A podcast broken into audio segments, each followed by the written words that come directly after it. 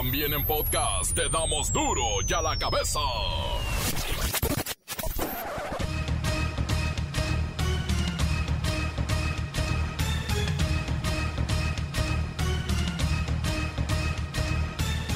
Hoy es viernes 23 de julio del 2021 y en ausencia de Miguel Ángel Fernández, yo soy Luisiro Gómez Leiva y esto es Duro y a la cabeza, sin censura.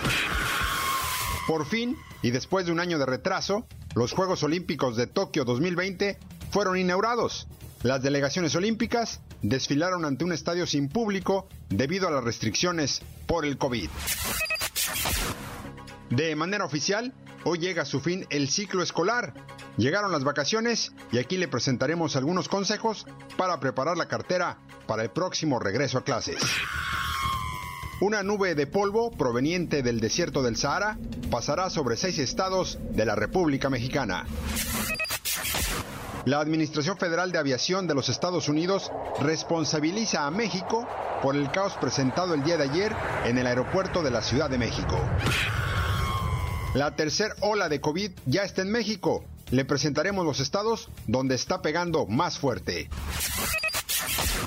Datos del INEGI dicen que el precio del gas doméstico y de los alimentos mantiene la inflación a la alza en México. El reportero del barrio y su famosa sección de la nota roja. Y la bacha y el cerillo nos traen la agenda futbolística y olímpica del fin de semana. Y así comenzamos con esta misión de informarle, porque aquí no le explicamos las noticias con manzanas, las explicamos con huevos. Llegó el momento de presentarte las noticias como nadie más lo sabe hacer. Los datos que otros ocultan, aquí los exponemos sin rodeos. Agudeza, ironía, sátira y el comentario mordaz. Solo en duro y a la cabeza. ¡Arrancamos!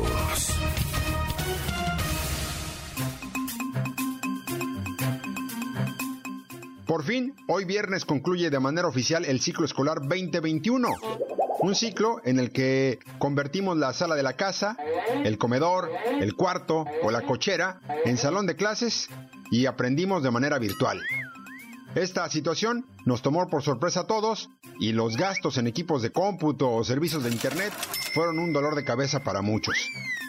Y para que el estrés de los gastos que se aproximan para el nuevo ciclo escolar no nos agarre desprevenidos, le hemos pedido a la maestra Hortensia Simbarón que nos ayude con algunos consejos para ahorrar en el próximo ciclo escolar. Maestra, buenas tardes. Hijo, primero que nada es muy importante estar atentos para que este regreso a clases sea lo más seguro posible, hijo. Se garanticen espacios limpios con las medidas sanitarias adecuadas. Así podremos regresar con alegría e ilusión a nuestras escuelas, hijo. Así es, maestra.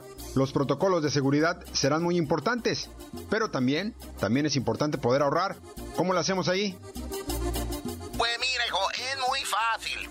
Y como dijera Adal Ramones, aquí te van estos cinco puntos o cinco consejos de... Consejo número uno.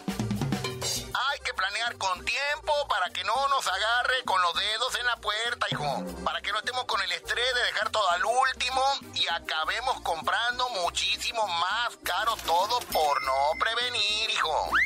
Consejo número dos hacer un presupuesto de papel, el presupuesto no lo podemos llevar en la mente, hay que ponerlo en papelito. Esto es si queremos tener éxito en este regreso a clases y que la cartera no sufra, hijo. Muy bien, maestra. ¿Y el número 3? Déjate, no me interrumpas, hijo, ya voy encarrilada. Consejo número 3. Aquí bueno todos. Rudy, Rudy. ¿Te acuerdas, hijo? Ay, no. Y si te acuerdas ya te tienes que haber vacunado. Pero bueno, consejo número 3. Reciclar, hijo. Con calma debemos analizar y revisar lo que tenemos y pueda ser reutilizable. El uniforme del hermanito mayor, papelería, cuadernos que no se usaron, entre otros. Consejo número 4. Es importante comparar antes de comprar, analiza las diferentes opciones, valora los productos por su utilidad y no por la marca, aprovecha las promociones y ofertas que tienen distintos establecimientos o sitios de internet, hijo. Y consejo número 5. Aprovecha los instrumentos financieros, hijo, como por ejemplo la tarjeta de crédito. Si es necesario, puedes obtener un crédito personal también, hijo. Ahorra y utiliza las herramientas a tu favor. Pero si utiliza la tarjeta de crédito, recuerda pagar lo antes posible para evitar los intereses y que después salga más caro el caldo que las albóndigas, hijo.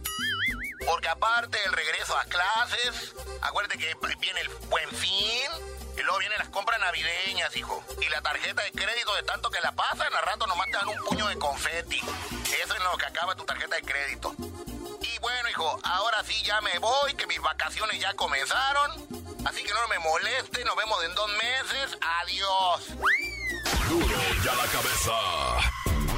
México registra un nuevo repunte de casos de COVID-19. Esta semana, la Secretaría de Salud Federal y la Organización Panamericana de la Salud confirmaron la tercera ola de contagios en el país. De acuerdo con la Secretaría de Salud, hasta el pasado 21 de julio, el país registraba 85.678 casos activos. El 93% de estos casos se concentran en 21 entidades. Pero, ¿cuáles son los casos activos? Siri, ayúdanos, por favor. Hola Luis Ciro, qué gusto escucharte. Los casos activos son aquellos de personas que iniciaron síntomas en los últimos 14 días. Estos casos nos permiten identificar dónde hay mayor actividad viral y por consecuencia aumento en la transmisión. ¿Y cuáles son los estados con más casos activos, Siri? La Ciudad de México, con 29.495. El Estado de México, con 8.451. Jalisco, con 4.413.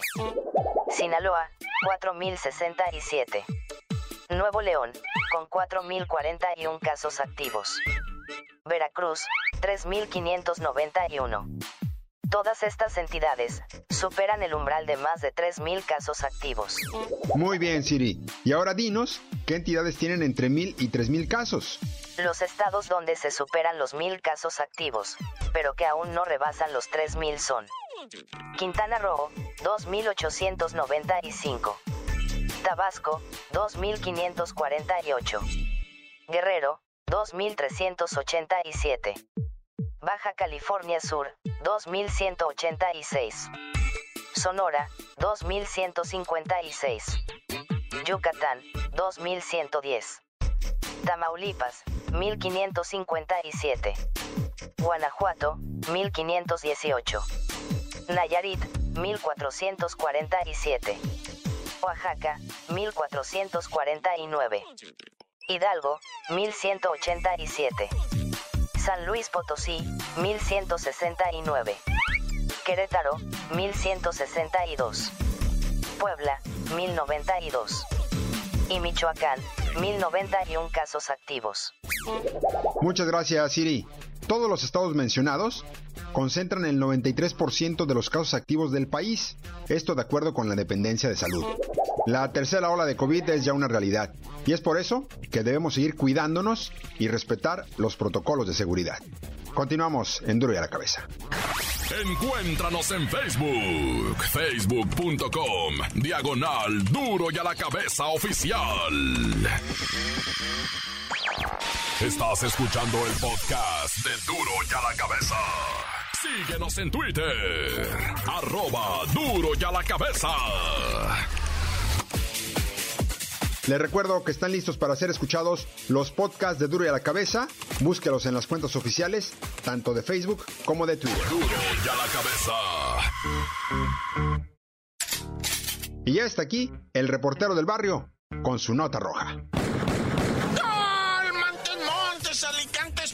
Vaya, vaya segmento informativo noticioso de colorismo amarillento, pero en realidad nota rojístico. O sea, va a estar esto cuidado. Así es que comenzamos con la info Oye, ¿sabías tú? Bueno, bien lamentable, ¿no? De todas las personalidades que están ahorita en Santa Marta, Catitla, detenidas. ¿Ah? Si hay mujeres eh, ahí, o sea, conociditas. Para empezar, Chayito Robles, ¿verdad? Santa Marta, Catitla, es ahora sí que la tiene como huésped de honor ahí, exsecretaria de Estado, ex jefa de gobierno, ¿no? Que está ahí detenida, vinculada a proceso por el delito de ejercicio indebido del servicio público. Chayito Robles, la señora, yo respeto, ¿eh? Yo respeto a la señora, ¿verdad? En la que, pues, la verdad, la vida se le puso ahumada de repente, ¿no? y, y sí se le puso, se le hizo de noche a Rosario Robles, qué bárbaro. Dicen los que saben de polaca, ¿no? Que va a salir ya que haya salido el presidente que está ahorita, pero no me meto en rollos.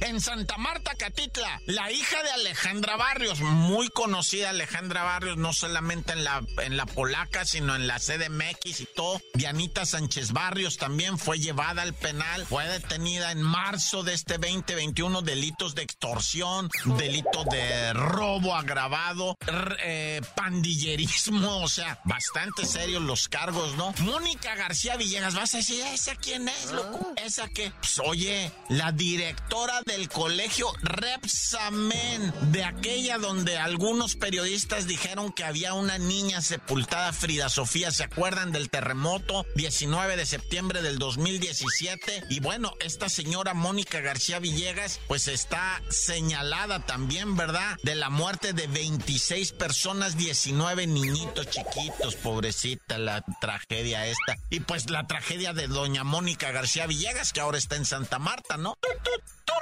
Y también está Regina del Pilar Campos Inchaustegui, hija de Regina Torné, una famosísima actriz, primerísima actriz, Regina Torné, pues su hija mandó matar a Maribel Monroy de 26 años en enero del 2006. Le aventaron 35 años de cárcel a la princesita, ¿verdad? Lleva ahorita detenida aproximadamente 14, así es que le faltan 20. No podemos eh, olvidar, ¿verdad? Bye. A Juanita Barraza, la mata viejitas, güey. Esa está condenada a 759 años de prisión. Oye, que no había fallecido la, Juana Barraza Samperio, ah. conocida como la mata viejitas. Eh, no, no falleció, no bala. Yo, yo me enteré que, que creo. No, no, ¿verdad? Tuvo COVID, creo, ahí en el penal. 42 homicidios de mujeres de la tercera edad y sentenciada a 759 años. La mata viejita. Y, y, y por supuesto, ahí es está ahorita la youtuber Yostop. Ella nomás está detenida, será presentada, está en un proceso, acusada del delito de pornografía infantil, este, en agravio, dicen ellos. Es muy importante subrayar siempre en agravio de una menor. Y pues ahí está la Yostop y ahí está la información. Pero vamos con más.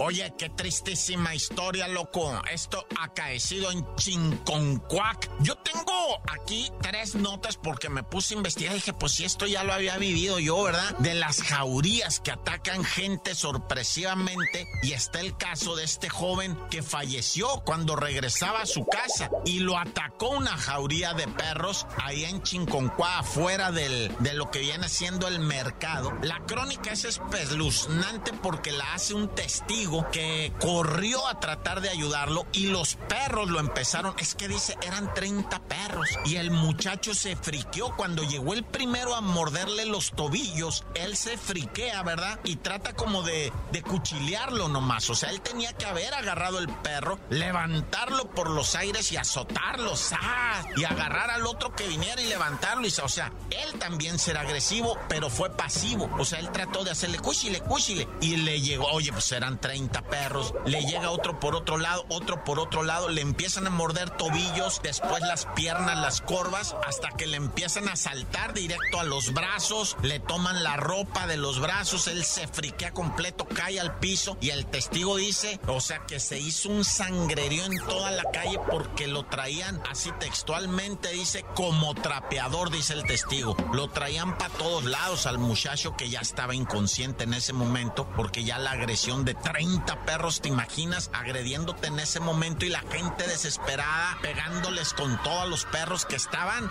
endemoniados, lo, endemoniados ahí en Chinconcuac, enfrente del mercado. Estaban, pero eh, verdaderamente enfurecidos y, y el morrillo este, pues no, no pudo librarla. Finalmente fallece, al igual que falleció aquella pareja que fue atacada en Sinaloa, también por una jauría de perros mucho menor, la, casi la mitad eran cerca de 15 perros, que el tipo empieza a defender a la muchacha, porque a, quien atacaron primero es a la muchacha, el tipo como que dice, ahorita yo lo resuelvo, y, seguían atacando a la muchacha los perros hasta que logran tirarla, y él cuando se agacha a, tratar de levantarla, es cuando los perros se le van a los costados de él, y ahí es donde lo tunden y mataron a las dos personas, en Chinolita sí, está gravísimo eso, raza, mucho cuidado con esto, güey, de los perros, porque no hay que dejar que se hagan jaurías esos que tienen cuatro o cinco perros afuera de su casa. A mí me acaban de morder los perros, traigo todavía aquí la pierna inflamada de la mordida que me dieron, lo, más porque, pues, el perro está defendiendo el terruño, pero, pero también uno hay que maliciarla. Yo, con todo respeto, sí le alcancé a poner su patín para que se alejara, porque si no le sigue, bueno, ya, mucho verbo debilita. ¡Tan, tan! Se acabó, corta.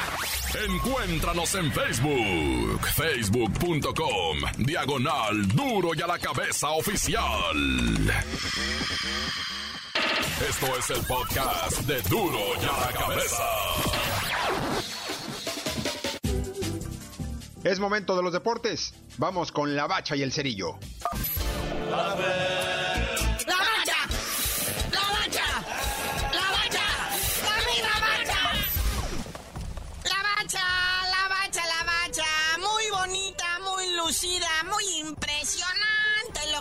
siendo la inauguración de Tokio, pero la verdad, lo que sea de cada quien, nada comparado con la inauguración de mi Liga MX.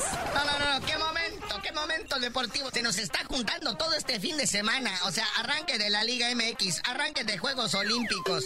Y todavía cuartos de final de la Copa Oro, ¿para dónde se le hacen los ojos a uno? Para lo más importante, por eso empezamos con los partidos de hoy de la jornada 1 de la Liga MX Apertura 2021. Necaxa recibe al Santo. Y luego a las 9 de la noche, debut del Tuca Ferretti al frente de los Caballitos de Juárez, enfrentando al Chorizo Power del Toluca. ¡Qué partidos, qué momento! Y el sábado no nada más hay Copa Oro, también hay Liga MX. Y el Pachuca recibe a León. Solamente dos partidos el sábado para no amontonarnos con la Copa Oro, ¿verdad? Porque a las 9 de la noche las Chivas enfrentan al Atlético San Luis. Las Chivas todas desarmadas porque pues, seis de sus jugadores andan distribuidos por las dos selecciones, ¿verdad? En la mayor y en la olímpica. Pero pues bueno, que eso no sea pretexto, ¿verdad? Sí, sin Yolanda, Mari Carmen, que aquí no pasa Nancy. Ya para el domingo, el tradicional juego de mediodía en CU, Pumas enfrentando al Atlas. Y también la presentación, por supuesto, de la pandilla, los Rayados del Monterrey, recibiendo tres puntos en su casa, o sea, hacia el Puebla. El Puebla, ¿verdad? Sin Santiago Ormeño, que ahora se les fue a León. Pero bueno, 9 de la noche. Cholos, ahí en Tijuana, recibiendo a los Tigres que también vienen sin sus delanteros franceses, ¿verdad? Sin Taubín, sin Guiñac. Así que el Cholo aquí debería de aprovechar, ¿verdad? Pero ¿qué tal el lunes? El lunes, mi campeón, mi mi corona azul, recibe al Mazatlán FX. ¿Cómo que FX? Ya no es FC, ahí le ve.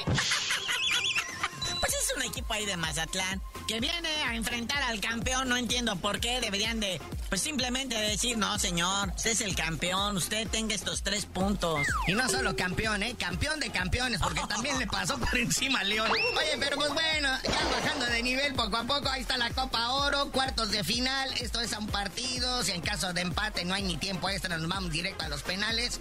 Y el sábado, 24 de julio, 6:30 de la tarde, arranca con Qatar enfrentando a la del Salvador. Sí, con estadio vacío, pero no por el COVID, sino porque nadie va. Recordemos que Qatar pues, es el, el, anfitrión de la próxima Copa del Mundo y aparte lo invitaron a esta Copa que yo creo que ya cuando llegaron dijeron, ¿a dónde vinimos? ¿Qué es esto? Pero bueno, 9 de la noche, México enfrentando a Honduras con la selección mayor. Ahora sí que la buena, ¿no? O sea, la selección grande, ¿no?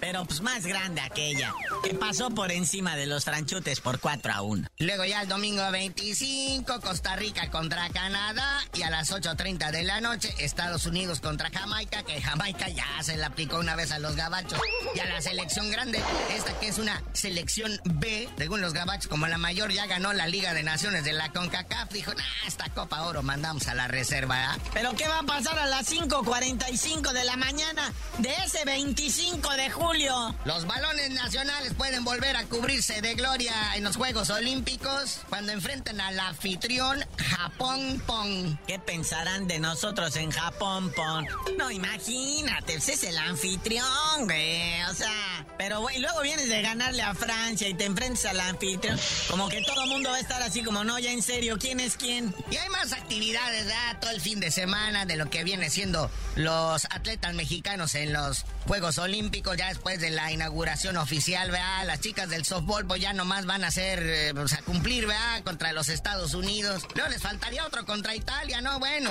Y luego está el badminton, inicia también el boxeo, va a haber actividad en peso welter femenino y peso pesado masculino. Y lo más importante, va a haber tiro con narco. ¿Cómo? ¿Con AK-47 o cómo? Con narco, güey, de, de, de, de, de flecha y arco. Ah, pensé que se iban a agarrar a cuernazos. Pero bueno, todavía todo esto está en sus fases eliminatorias, todavía no va a haber este medallas, pero pues ahí le vamos a ir informando cómo se vayan dando el medallero en estos Juegos Olímpicos de Tokio 2021. El gran favor de decirnos por qué te dicen el cerillo. Híjole, con tanto deporte y con tanta cosa ando muy atareado. Ay, despuésito que se abra una canchita, les digo.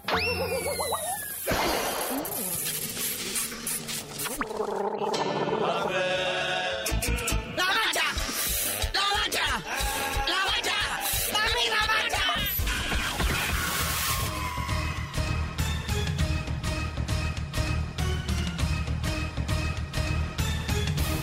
Por ahora hemos terminado. Yo soy Luis Ciro Gómez Leiva y en nombre de Miguel Ángel Fernández, titular de esta emisión, no me queda más que recordarle que en Duro y a la Cabeza no le explicamos las noticias con manzanas, las explicamos con huevos. Por hoy el tiempo se nos ha terminado. Le damos un respiro a la información, pero prometemos regresar para exponerte las noticias como son. Duro y a la cabeza es Miguel Ángel Fernández, Arturo González, Evi González y la producción de Luis González, el señor X. Una producción original de MBS Radio.